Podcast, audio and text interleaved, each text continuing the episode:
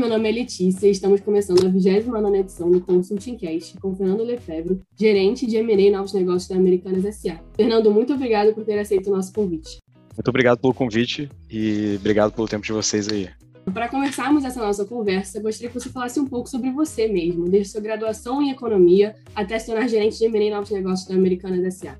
Eu vou dar uma resumida aqui na, na, na minha carreira, só para não passar, não ficar muito extenso, mas eu sou formado em Relações Internacionais e Economia. Durante o curso de, de Economia, eu comecei a fazer estágio em, na, em uma área de M&A da Vale. Fiquei um ano e meio lá. Depois passei para Andrade Gutierrez, também na área de M&A e Novos Negócios. E foi quando me formei e recebi o convite para fazer parte do time da Americanas. Eu entrei como novo talento em 2015, aqui na área de novos negócios mesmo. Participei de alguns projetos, participei do projeto do Valuation da B2W, quando a LASA ia fazer um aporte de capital. E, e foi em 2018 que eu recebi o convite para mudar para a área de operações financeiras, que é uma área que atua no relacionamento bancário e na gestão de captação de recursos da companhia. Aí lá eu participei de, da, da criação do FIDIC Fênix, que é o nosso FIDIC aqui, de antecipação de recebíveis. Participei do, do estudo de otimização de ambas empresas. É, foi aí também que que tudo isso foi desenvolvendo para chegar até o follow-on, que foi uma captação que a gente fez na pandemia mesmo, e as duas emissões internacionais que a gente fez, tanto em LASA quanto B2W, que foram os bonds, que a gente emitiu 500 milhões de dólares cada um. E também, ao longo desse processo todo, depois de um tempo, eu acabei sendo convidado a voltar para a área de novos negócios, para reforçar o time, porque muito, uma parte dessas captações é, foram direcionadas para M&A. Então, o pessoal precisava reforçar o time e me viram ali que era um, um ex-M&A, uma oportunidade para voltar já em outro cargo e ajudar o time nesse novo processo. Você mesmo disse que você entrou como um novo talento na Americanas SA e por isso eu gostaria de saber um pouco sobre essa evolução. Quais você acredita que sejam as principais vantagens de ter crescido dentro da empresa ao invés de já entrar em um cargo mais valorizado? Olha, o crescimento de, da pessoa aqui dentro da empresa é algo que nós valorizamos muito. Então a gente sempre prefere formar as pessoas aqui dentro e dar oportunidade de crescimento. O importante que eu vi muito no meu desenvolvimento aqui dentro foi, ao longo dos tempos, eu acompanhei é, a visão global da companhia, todas a frente de atuação que a gente está inserido hoje em dia, do próprio mercado, do setor de varejo, e também o principal, assim, acho que foi um dos principais pontos, foi acompanhar a evolução da estratégia da companhia ao longo do tempo. É, com a entrada de novos concorrentes, mudança no hábito de consumo do, dos clientes, isso tudo ajuda, nos ajuda a evoluir, ter uma visão muito mais estratégica da empresa, do setor como um todo. Acho muito interessante que você tenha evoluído junto com a empresa nesse quesito estratégico. Mas agora acho interessante te falar um pouco sobre a sua rotina dentro da Americanas SA. Como vocês trabalham e se organizam no seu dia a dia?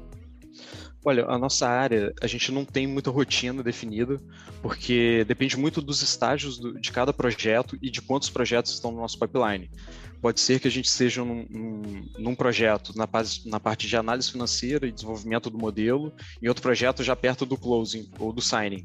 Então, depende muito de cada estágio de projeto e quantos projetos. A gente pode estar, eu, por exemplo, posso estar envolvido em três projetos ao mesmo tempo, quatro, às vezes um. Então, depende muito do que está que que tá acontecendo no momento. E, óbvio, tem altos e baixos, né? Tem épocas que são mais pegadas, porque a gente tem que focar mais em um projeto do que o outro, mas a gente sempre tenta equilibrar o máximo ali da melhor forma. Mas uma rotina que eu tenho para mim, que eu acho que é importante até para todo mundo, é iniciar o dia lendo as principais notícias do varejo, é, do setor, da economia, até ver alguns indicadores de bolsas lá fora, ver algumas ações para entender o que está acontecendo no dia, na semana, no mês, para entender até para ter uma visão estratégica melhor, até mesmo para pra, as análises que a gente faz aqui na área.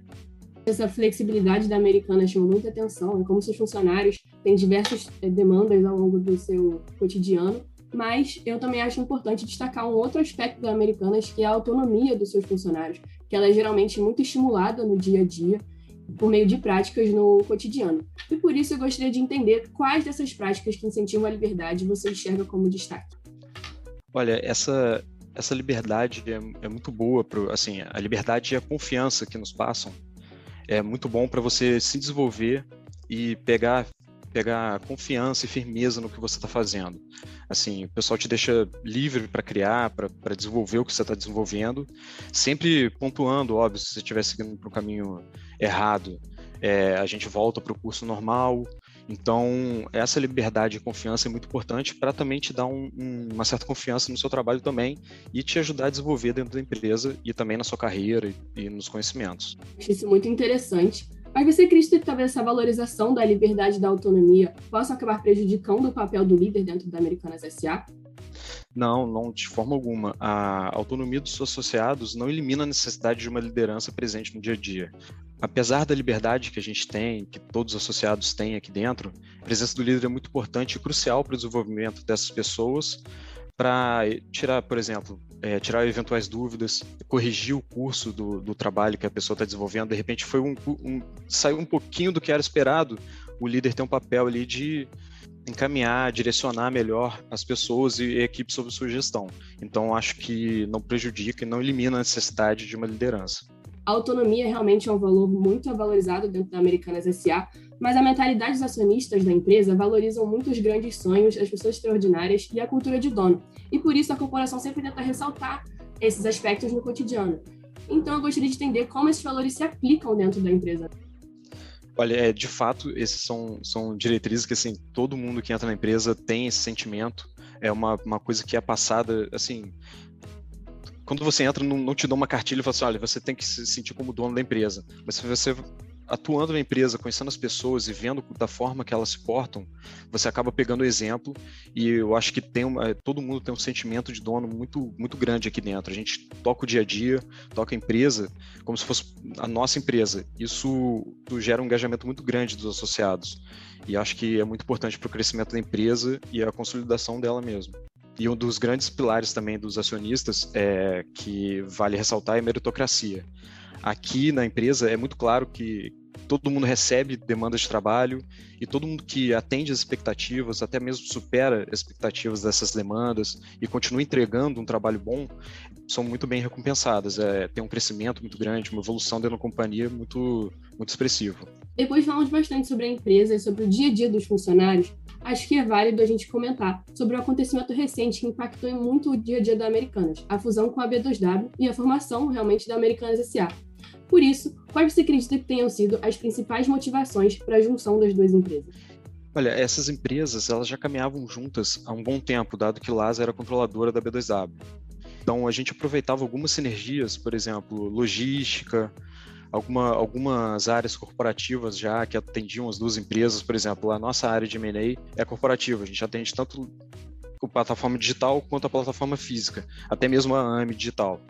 Então, é, a gente entendia que lá atrás não fazia sentido essa junção, e durante a pandemia foi um, foi um momento que acelerou muito esse processo, porque a gente viu muita sinergia de ter um canal puramente omnichannel, que falam, de estar presente tanto no online quanto no offline e juntar essas duas. Tanto que a gente tem iniciativas de O2O que foram desenvolvidas e aceleradas, a gente já tinha isso desenvolvido dentro, mas foi acelerado durante a pandemia, que foi comprar no site e retirar numa loja mais próxima de você. É, e isso tudo facilitou e fez e reforçou essa tese de que faria sentido juntar as duas empresas para aproveitar o máximo de sinergia entre elas. Você falou bastante sobre a sinergia entre as empresas, né? Realmente essa semelhança cultural é essencial em um processo de M&A, mas existem diferenças geralmente nesse processo entre as duas empresas. Então eu gostaria de entender como esse problema pode ser contornado realmente, como as diferenças entre as empresas é, podem ser amenizadas ao longo desse processo de M&A. Olha, é, a gente teve uma, um grande facilitador que são empresas muito próximas, então a mentalidade é muito parecida, os times são muito próximos, porque a gente fica na mesma, no mesmo prédio, por exemplo, então a gente tem uma afinidade muito grande. E basicamente são duas empresas que estão dentro da mesma casa.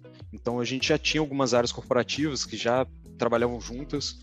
Então foi um processo muito mais suave do que uma, uma fusão de duas empresas com grupos econômicos diferentes. Então esse foi um mega facilitador aqui dentro. Realmente essa essa junção deve ter sido muito mais tranquila do que o esperado. Mas depois dessa fusão, esse processo grande de M&A, é, é comum que a Americanas SA busque realizar a aquisição de outras empresas.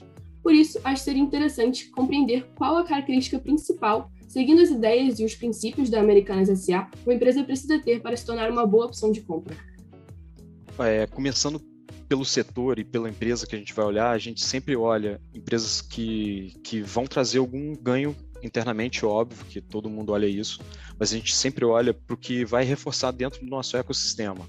Por exemplo, em 2013, é, quando a área começou, a gente fez aquisição de empresas de logística porque a gente queria focar na entrega própria, a gente queria fazer a nossa entrega para ter o controle de ponta a ponta do processo.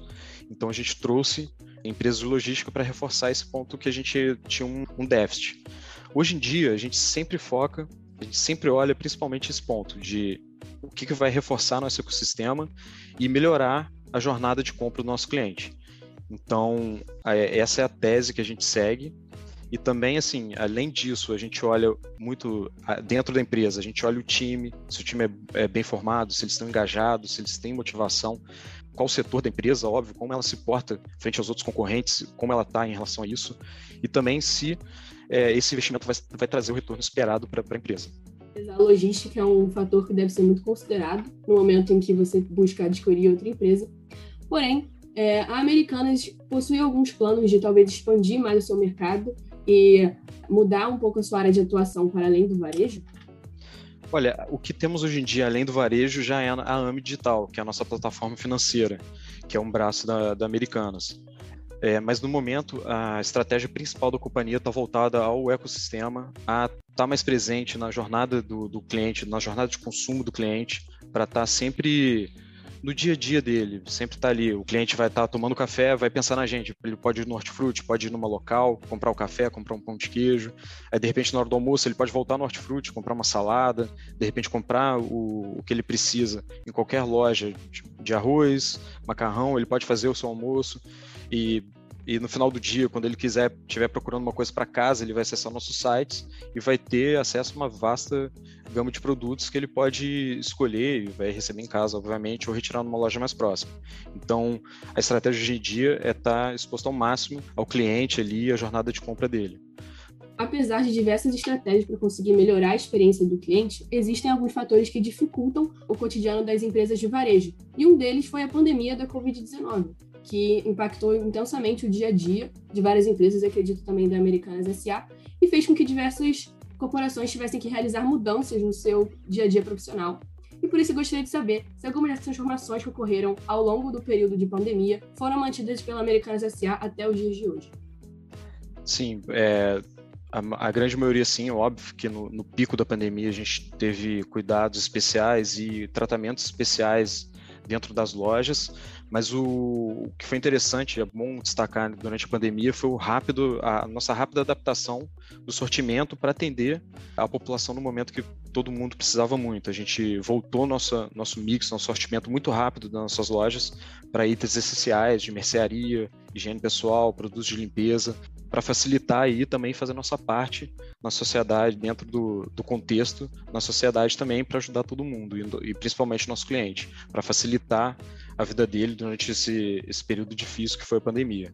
A Americanas realizou diversas parcerias também nesse período da pandemia, como com o Big Brother Brasil e também outras empresas. Eu gostaria de saber se essas parcerias ajudaram bastante a empresa a conseguir se manter em um bom patamar ao longo desse período muito complicado.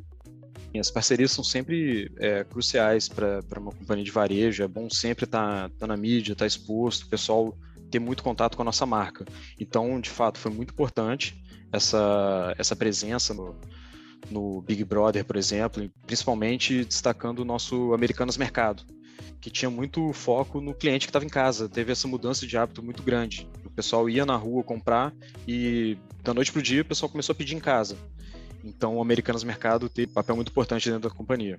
Com certeza, então, esse período da pandemia acabou sendo também algo positivo para Americanas, né, com essas novas parcerias. Mas falando agora um pouco sobre a atualidade, recentemente, em 2021, a Americanas S.A. realizou a aquisição do Hortifruti, uma rede de lojas focada na venda de alimentos saudáveis, como frutas e legumes, muito famosa na cidade do Rio de Janeiro, que demonstra uma certa mudança de segmento da empresa, já que a Americanas S.A. é uma empresa focada mais no varejo.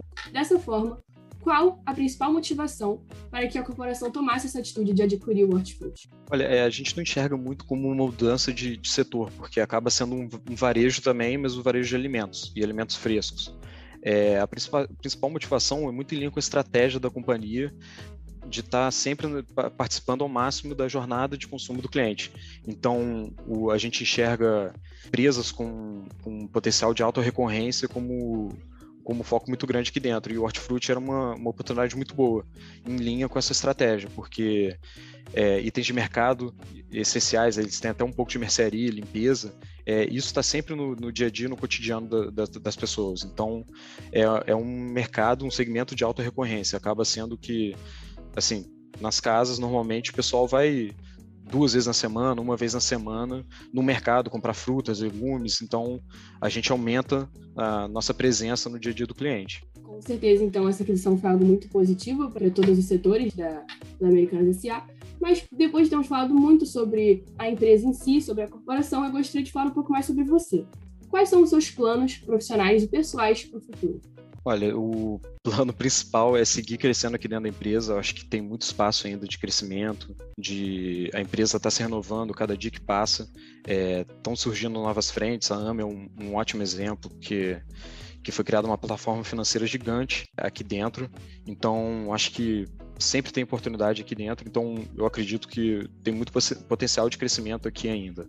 Claro, dos seus planos profissionais, acho que é válido a gente falar um pouco mais sobre os seus gostos pessoais também qual um livro muito importante que acabou impactando a sua carreira que você acha que te trouxe bastante desenvolvimento para conseguir seguir nesse cargo de gerente de M&A Novos Negócios da América S.A.? Olha, um, um, livro muito importante, que assim, óbvio, não vai ser sua, seu livro de cabeceira que você vai ficar lendo à noite, é o de avaliação de empresas da Modaran, da Modaran, que é muito importante, nossa bíblia no M&A. Então, tem conceitos muito importantes e muito bem explicados e tem algumas bases muito boas que a gente sempre usa, sempre volta a elas para recorrer, para tirar dúvidas nesse livro.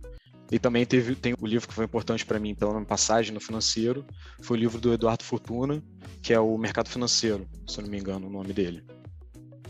Muito interessante realmente esses livros, devem ter te ajudado bastante na sua carreira.